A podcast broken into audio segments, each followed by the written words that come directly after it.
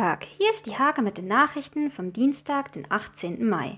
Der Start in die Außengastronomie nach Lockerung der Bundesnotbremse ist verhalten gewesen. Doch trotz des durchwachsenen Wetters haben einige Gäste ihre ersten Freiluftgetränke genossen.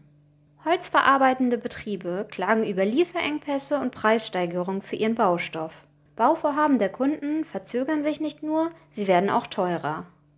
Noch in 2021 soll der Bau des neuen Gerätehauses für Winslers Feuerwehr beginnen. Das Gerätehaus mit einer Grundfläche von rund 500 Quadratmetern wird großzügig geplant. Die Feuerwehr Müslering-Diete verfügt jetzt über einen externen Defibrillator. Das Gerät soll gerade im ländlichen Raum für schnelle Hilfe bei Notfällen sorgen. Judith Jakob und Melanie Haupt spielen am 29. Mai ihr Stück La Famiglia im Kulturwerk.